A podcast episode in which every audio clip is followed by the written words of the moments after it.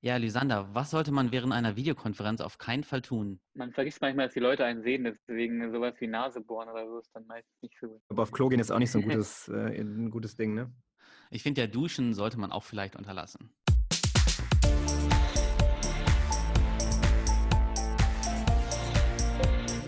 Plaudertaschen, der Podcast von Robin und Patrick über das Banking von morgen. Herzlich willkommen zu einer neuen Folge vom Plaudertaschen-Podcast. Heute mit dem Thema Strategien und Innovationen in der aktuellen Lage, in der aktuellen Krise.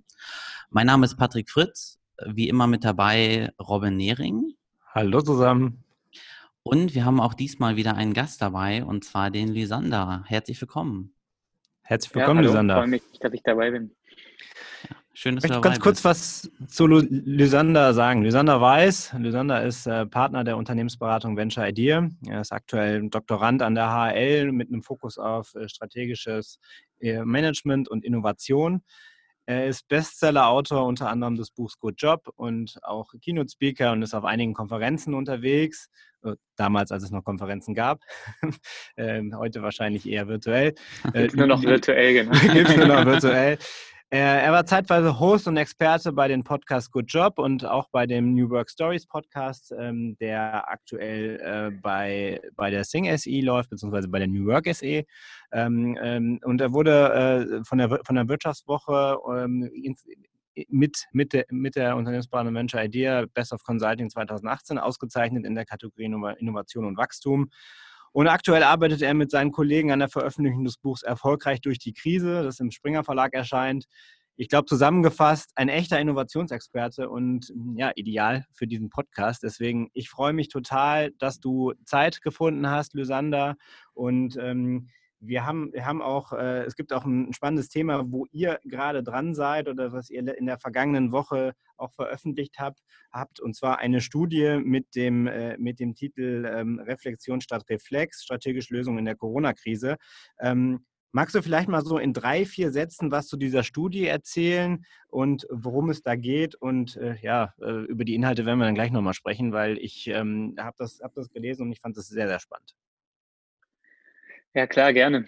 Super. Ähm, vielleicht kurz zum Hintergrund. Wir haben im Prinzip vor ja, ähm, guten zwei Wochen jetzt, also als, als so die Krise dann tatsächlich allen klar geworden ist und auch uns, im Prinzip an dem Montag direkt zusammengesessen und überlegt, was können wir jetzt eigentlich machen. Wir haben natürlich ja mit vielen unterschiedlichen Unternehmen Kontakt und haben überlegt, ähm, wie können wir denen jetzt eigentlich ja am besten ähm, eben auch kurzfristig helfen und einen Teil dieses sag mal, Unterstützungsangebots war, dass wir gesagt haben, lass uns doch mal schnell versuchen, unser Netzwerk zu aktivieren und äh, mal ad hoc äh, eine Studie aufzulegen, um einfach ein bisschen Orientierung äh, zu bieten in der Krise, ähm, um auch eine Grundlage zu haben und ein bisschen Vergleich für das eigene Unternehmen.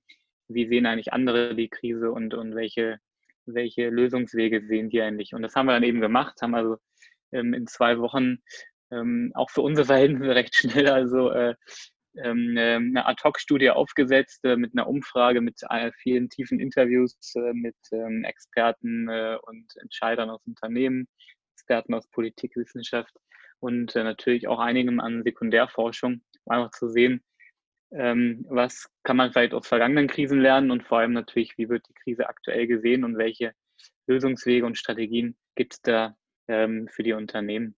Und um vielleicht eben kurz schon mal den Vorgriff auf die Ergebnisse zu machen, ähm, haben wir gesehen, dass natürlich die Herausforderungen immens sind. Ja, also alles, sage ich mal, worauf sich das Wirtschaftssystem der letzten Jahre, Jahrzehnte äh, gestützt hat, äh, wie Globalisierung, äh, Leistungsgesellschaft, ähm, internationale Leistungsgesellschaft und Co. Ähm, ist jetzt sozusagen abrupt gestoppt worden, genauso natürlich wie der damit einhergehende Konsum. Gleichzeitig aber, und das äh, hat uns dann doch überrascht, sehen die Unternehmen selbst jetzt am Anfang der Krise schon durchaus sehr viele Chancen in Bezug auf Digitalisierung, in Bezug auf New Work, auch in Bezug auf neues Wissen und Lernen und insgesamt sogar deutlich mehr Chancen als Risiken aktuell noch ähm, für die Zukunft. Und das äh, stimmt dann natürlich doch wieder optimistisch, trotz natürlich der ganzen akuten Probleme, die es gerade im Bereich ähm, eben Nachfrage und damit einhergehend Liquidität und Co. dann aktuell gibt. Was mich beschäftigt hat, äh, als ich die Studie gelesen habe von euch, ähm, der Titel ist ja Reflexion statt Reflex. Und ich habe letztens, das ist noch gar nicht so lange her, mit einem Kollegen auch darüber diskutiert. Und ja, da, da sind wir zu dem Punkt gekommen, dass es ähm, oftmals ja für Menschen ist, ähm, besser etwas zu tun, auch gerade in solchen Situationen, ja. ähm, als abzuwarten, obwohl es eigentlich sinnvoller wäre, vielleicht ähm, abzuwarten. Deswegen ja auch also die, die Reflexion oder halt der Reflex. Ähm, wir haben da auch über das Thema gesprochen als, als abstraktes Beispiel, zum Beispiel beim, beim Fußball ähm, wo ja schon oft darüber diskutiert wird, ähm, dass es für den Torwart bei einem Elfmeter eigentlich am besten wäre, einfach stehen zu bleiben und äh, gar nicht auf der Linie zu tänzeln etc., weil die Wahrscheinlichkeit dann höher ist, ähm, dass er wirklich eine Erfolgschance hat. Wie ist das bei euch? Also welche Erkenntnisse habt ihr da bei euch in der Studie gemacht, äh, ob jetzt Reflexion oder Reflex äh, die bessere Variante ist zur aktuellen Zeit? Genau, tatsächlich wichtige Frage, ähm, die mir auch nochmal vielleicht die Gelegenheit bietet, das nochmal ein bisschen zu differenzieren. Weil Reflexion heißt tatsächlich jetzt ja nicht ähm, nichts machen und einfach nur warten, weil das äh, zeigen zumindest vergangene Krisen, ist oftmals dann genau der, der falsche Ansatz. Aber eben Reflex ist eben auch nicht richtig in dem Sinne, ähm, dass es für einen Reflex eigentlich eben zwei Möglichkeiten gibt, nämlich entweder Aktionismus, das heißt, ich mache einfach schnell irgendwas und das Gefühl haben, ich mache dann was. Ob das aber dann sinnvoll ist, ähm, äh, weiß man eben dann nicht so genau. Oder eben der andere Reflex ist eben tatsächlich so eine Art Schockstarre und das ist dann natürlich ein Abwarten, äh, was, was eben auch nicht positiv ist. Das heißt, es ist durchaus Reflexion gefragt, aber eben nicht im Sinne davon, dass ich erstmal abwarte und nichts mache, sondern Reflexion in dem Sinne, dass ich bevor ich jetzt reflexartig ähm, handle oder in Schockstarre verfalle, erstmal einen Schritt zurückgehe und dann aber mir aktiv eben die Situation anschaue, strukturiert und eben Schritt für Schritt ähm, sozusagen äh, vorgebe und eben damit reflektierte, um äh, die richtigen äh, Lösungswege dann für mich zu finden. Und die sind natürlich dann für jeden wieder anders. Um also vielleicht ist der Torwart, um bei dem zu bleiben, ähm, der braucht wahrscheinlich ja gerade eigentlich den Reflex, deswegen macht er erstmal nichts. Ähm, fürs äh, Unternehmen ist aber tatsächlich äh, die Reflexion im Sinne vom, vom eben reflektierten Vorgehen, aber das dann durchaus aktiv sein sollte, dann äh, sinnvoll. Das zeigen zum Beispiel eben, äh, wenn man sich vergangene Krisen anschaut, da wurden natürlich Finanzkrisen und Co. auch viel untersucht. Aus denen kann man jetzt natürlich auch gut lernen. Und das schauen wir uns gerade eben auch in Bezug auf die Veröffentlichung von unserem, von unserem Buch dazu an, ähm, wo sich eben klar zeigt, so eine sogenannte Wait-and-See-Strategie, wo man jetzt also über einen längeren Zeitraum erstmal guckt, was so passiert und lieber nichts macht, die führt meistens dann dazu, sozusagen zum, zur schlechtesten Performance der Unternehmen in der Krise, vor allem aber auch nach der Krise, ähm, während eben eine aktive strategische äh, Lösung, ähm, wo ich Schritt für Schritt vorgehe in der Krise, dann ähm, mich besser durch die Krise bringt und vor allem auch nach der Krise dann äh, zu, zu höherem Erfolg führt.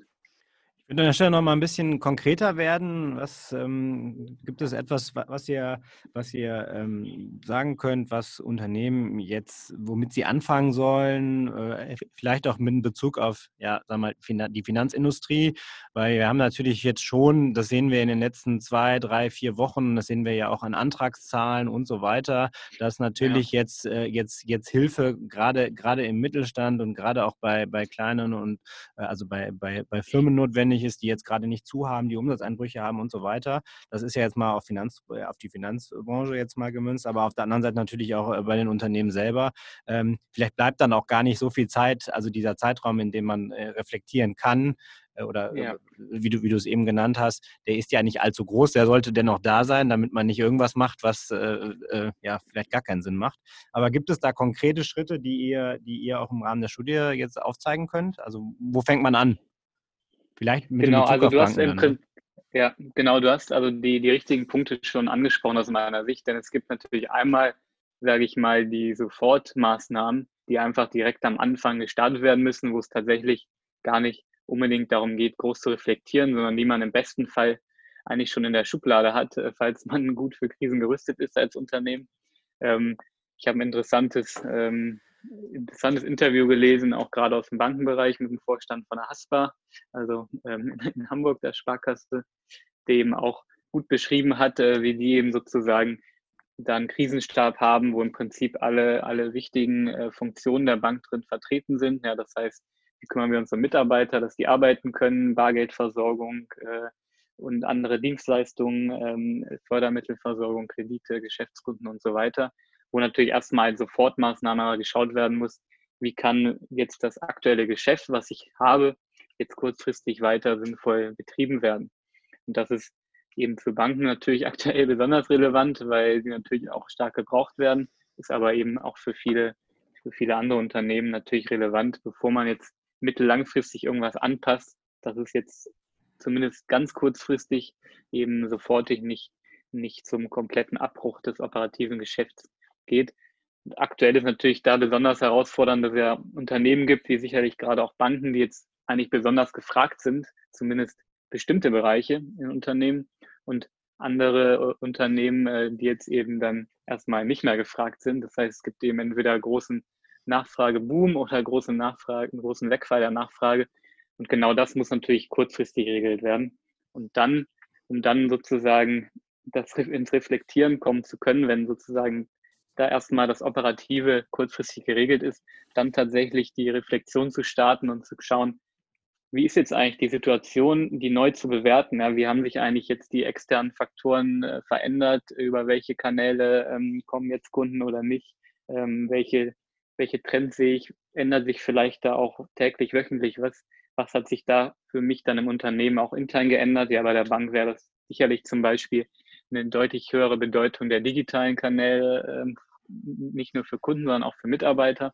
An der Stelle ähm, ähm, nochmal ein genau. kurze, kurz, kurzes Einhaken. Äh, ich glaube, also du hast ja gesagt, dass einer der Themen natürlich Digitalisierungsaktivitäten sind. Jetzt äh, sagen wir mal aus der Historie heraus, so zumindest äh, ja die, die, die, die breite ich würde fast sagen, herrschende Meinung, dass jetzt gerade in Bezug auf Banken vielleicht Innovation oder Digitalisierung jetzt nicht unbedingt mhm. an Prio 1 steht, was die Umsetzung angeht oder dass es vielleicht ein bisschen länger dauert, hat natürlich aber auch einen regulatorischen Hintergrund und so weiter. Das wird ja aber immer wieder angemerkt ja. aus dem, aus dem, aus dem Startup-Bereich, ne, dass, dass Banken einfach sehr lethargisch sind. Ähm, das heißt ja aber, dass wir, dass man jetzt wo ja vielleicht auch nur noch digitale Kanäle oder auch Telefoniekanäle übrig bleiben, weil eben sonst, sonst es schwierig wird, äh, ähm, mit dem Kunden in Kontakt zu treten und einfach auch diese, diese Menge einfach an, an Anfragen eben abzuhandeln, dass das so, ein, so ein ja. Ruck durch die, durch die, ähm, ja, der Handlungsdruck einfach so hoch ist, dass man das eben dann doch äh, schafft. Und äh, ich meine, es gibt ja super viele positive Beispiele,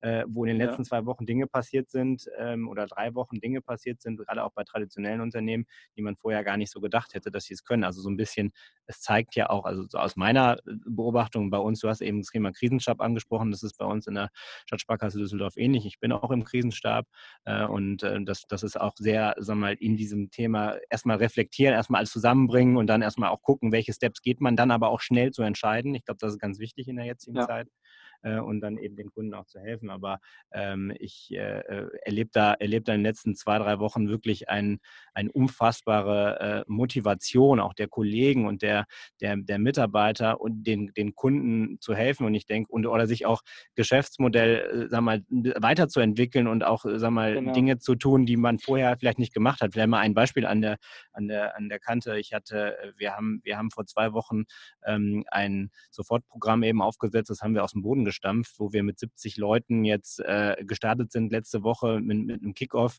komplett virtuell, komplett neue Situation für uns. Äh, wir haben vorher, sagen wir mal, zu, zu 85 Prozent eben vor Ort gearbeitet. So, und jetzt haben wir dieses Projekt eben komplett virtuell gestartet mit Kollaborationstools und, äh, und so weiter, alles in Videocalls. Und äh, ich habe tatsächlich am Anfang der Woche gesagt, na, ob das funktioniert, aber es funktioniert total super. Äh, und ähm, das ist dann auch der Beweis eigentlich dafür, dass es doch geht. Und das macht mich total, äh, also macht mich erstens stolz und es äh, zeigt mich, zeigt auch, dass es vielleicht manchmal, ähm, ja, vielleicht auch der nötige Druck manchmal fehlt. Ne? Aber ähm, ja. ich glaube, es ist keine Form von Nicht-Können.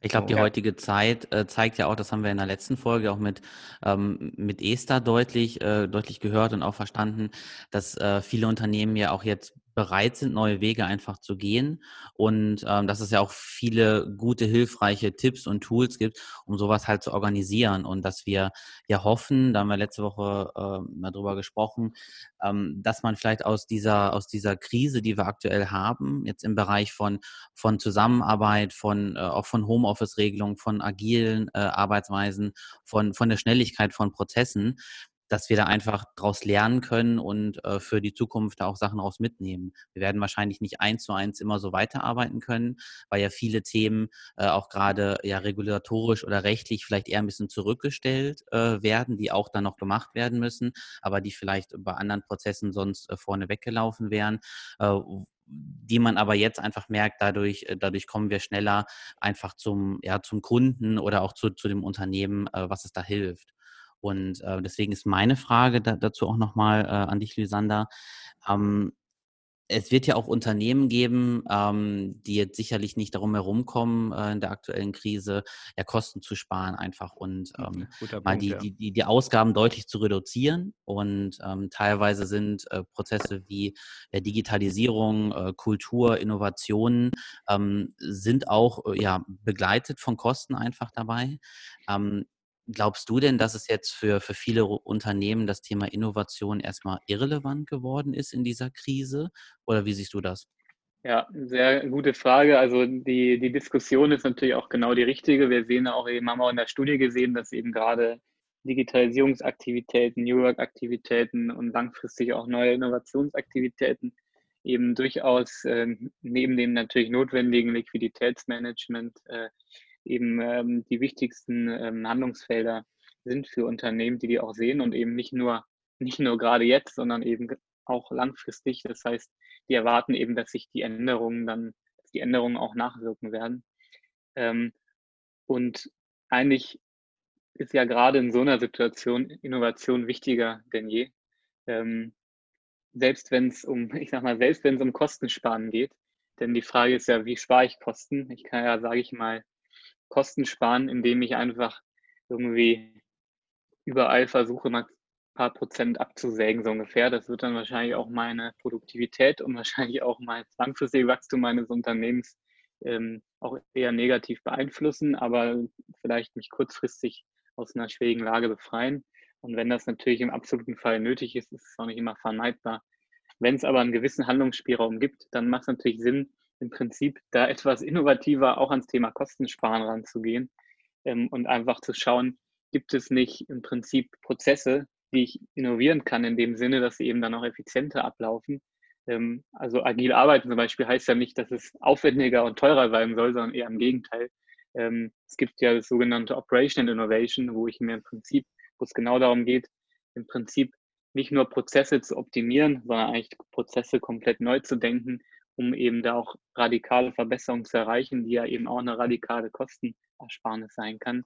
Es geht darum, auch sich das Geschäftsmodell anzugucken. Das ist auch Innovation und zum Beispiel zu sagen, was sind eigentlich Bereiche, wo ich jetzt tatsächlich vielleicht spare, was sind aber auch Aktivitäten, die eigentlich jetzt vielleicht relevanter werden. Vielleicht kann ich den Vertrieb neu aufstellen und vielleicht ist er sogar kostengünstiger, weil ich jetzt mehr digitale Kanäle verwende, die eigentlich eben effizienter sind, als äh, wenn ich immer zu Messen fahre und alle Kunden treffe ähm, und so weiter. Das heißt, gerade jetzt ist eigentlich die Innovation natürlich gefragt, ähm, da genau äh, die, diese Dinge zu befriedigen, wenn ich es eben schaffe.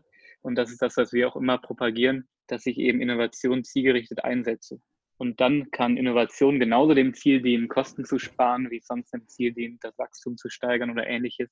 Ähm, wenn ich eben nicht einfach nur zufällig irgendwo dran innoviere und erfinde, sondern immer schaffe, das zielgerichtet zu machen. Ja, daraus äh, höre ich jetzt auf jeden Fall schon mal, dass, äh, dass Innovationen weiterhin auch wichtig sind, auch in, auch in so einer Lage, in so einer Situation. Ähm, dazu habe ich von, von euch, also von Venture Idea, auch einen ganz interessanten Artikel gelesen, und zwar äh, Innovation in Zeiten von Rezession. Und da, da ist jetzt die Frage, äh, wir haben jetzt auch über Innovationen im Bereich auch des Unternehmen gesprochen. Ähm, jetzt würden mich nochmal äh, die Mitarbeiter aus, aus deiner Sicht interessieren. Ähm, glaubst du denn, dass äh, Innovationen in der jetzigen Zeit auch das Vertrauen der Mitarbeiter in ihr eigenes Unternehmen stärken? Weil ich ähm, habe das mhm. aus der Vergangenheit auch teilweise so mitgenommen, dass gerade ja Innovationen, je nachdem, wie sie auch angegangen werden, nicht unbedingt immer auf ja großes Lob stoßen bei allen Mitarbeitern, weil sich teilweise einfach äh, Prozesse ändern, weil sich Arbeitsweisen ändern, weil sich vielleicht auch ganze Aufgabengebiete ändern dadurch, die aber dem ganzen Unternehmen helfen, aber erstmal eine, eine Neuerung sind für mich als Mitarbeiter. Ähm, du hast jetzt angesprochen, ja, Innovationen helfen äh, auch in so einer Zeit gerade für ein Unternehmen. Glaubst du denn, dass äh, jetzt nochmal zu der Frage, um das zusammenzufassen, dass das äh, ja Vertrauen der Mitarbeiter und vielleicht auch der Kunden in das Unternehmen gesteigert werden durch Innovation in der jetzigen Zeit? Ja, das ist also auf jeden Fall genau ein Punkt, den wir da auch beleuchtet haben in unserem Artikel. Ähm, denn das, das gelingt eben, wenn, äh, wenn ich genau Innovation so aufsetze, wie ich es gerade gesagt habe, wenn im Prinzip Mitarbeiter und auch externe ähm, Stakeholder sehen, dass ich eben Innovation einsetze, um meine strategischen Ziele zu erreichen und das ist in der Krise sicherlich eben auch sowas wie Kostensenkung. Das kann aber eben natürlich langfristig auch dann gerade wieder sowas wie Wachstum sein. Dann stärkt es natürlich ähm, extrem das, das Vertrauen in das Unternehmen und eben nicht nur von Mitarbeitern und Kunden, sondern gerade auch von äh, eben sonstigen äh, Investoren beispielsweise, äh, Shareholdern und so weiter, die, die sich natürlich genau anschauen, wie geht ein Unternehmen mit der Krise um, wenn ein Unternehmen da, sage ich mal, jetzt einfach immer nur abbaut, abbaut, abbaut, dann, ähm, dann ist auch klar, das ist dann auch langfristig irgendwann nicht mehr gut aufgestellt.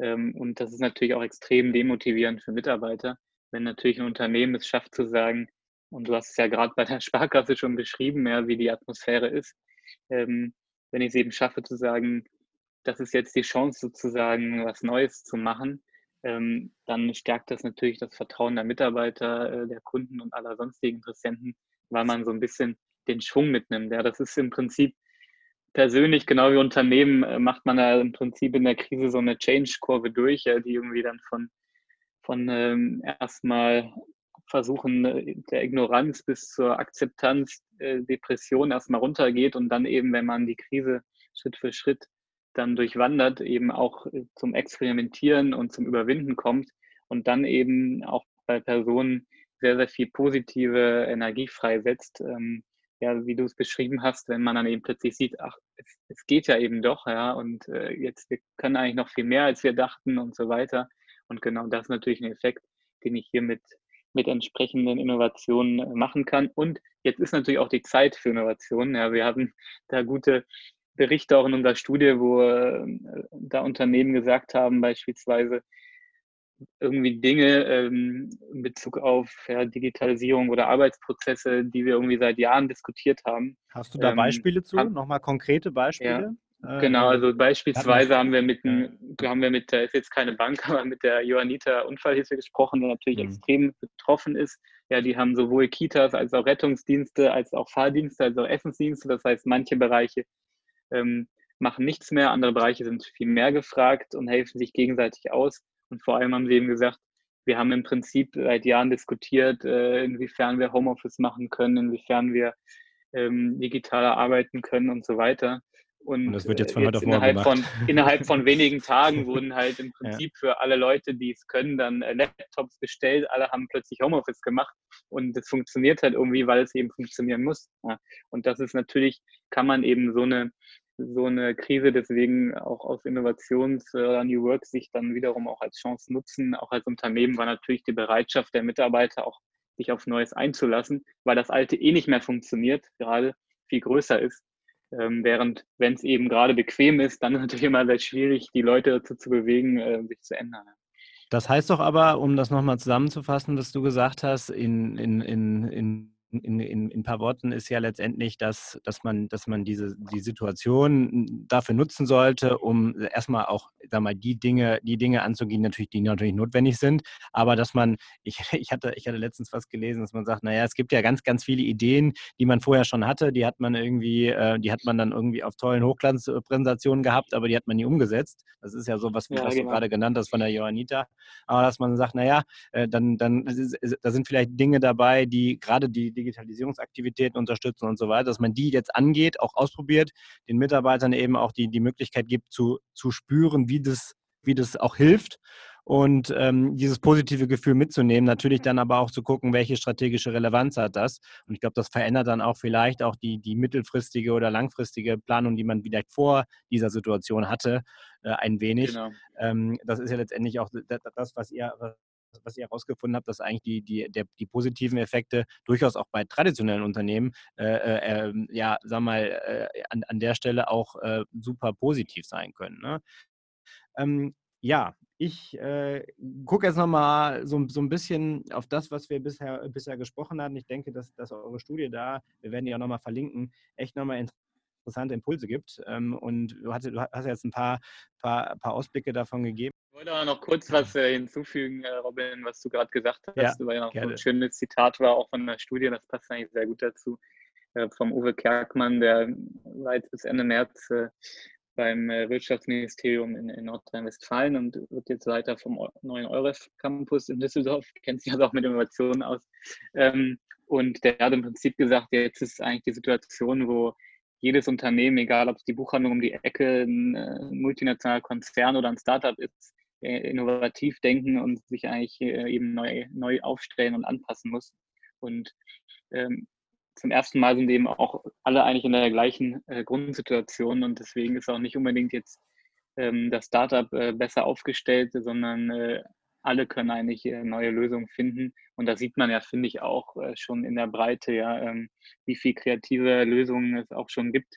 Von, äh, von, von Restaurants, die jetzt dann drei Gänge-Menüs liefern, zu eben Unternehmen, die jetzt plötzlich Masken herstellen, ähm, zu anderen, die sich zusammen, zusammentun ähm, um, um eben notwendige Mittel zum Beispiel liefern zu können oder eben Unternehmen, die auf virtuelle Kanäle umstellen und so weiter.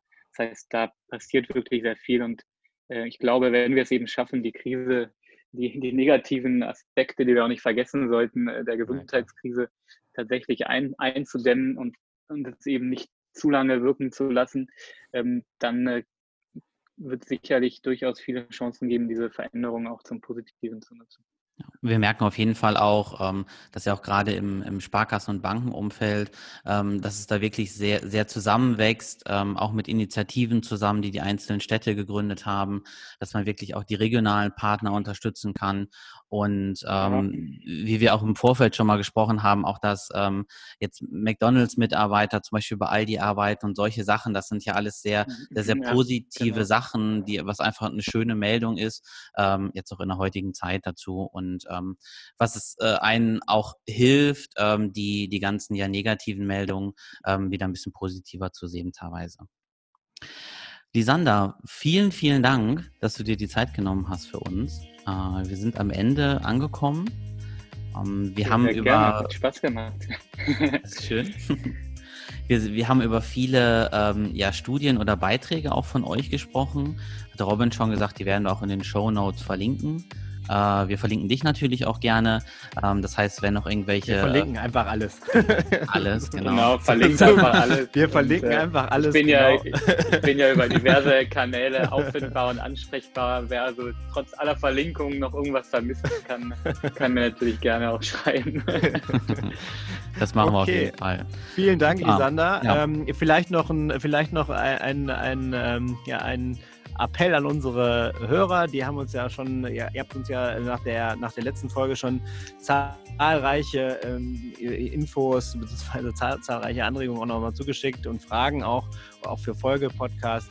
Ähm, da auch nochmal ähm, herzlich willkommen. Natürlich, wir freuen uns über jedes, äh, über, über jeden Kommentar, über, über jede, jede, jede Idee, die ihr habt.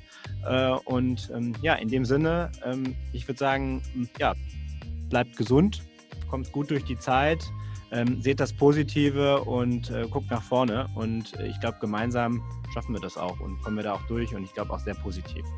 Ja. Okay. Das machen wir. Vielen das Dank. Das war ein schönes Schlusswort. Danke. Ciao. Ciao.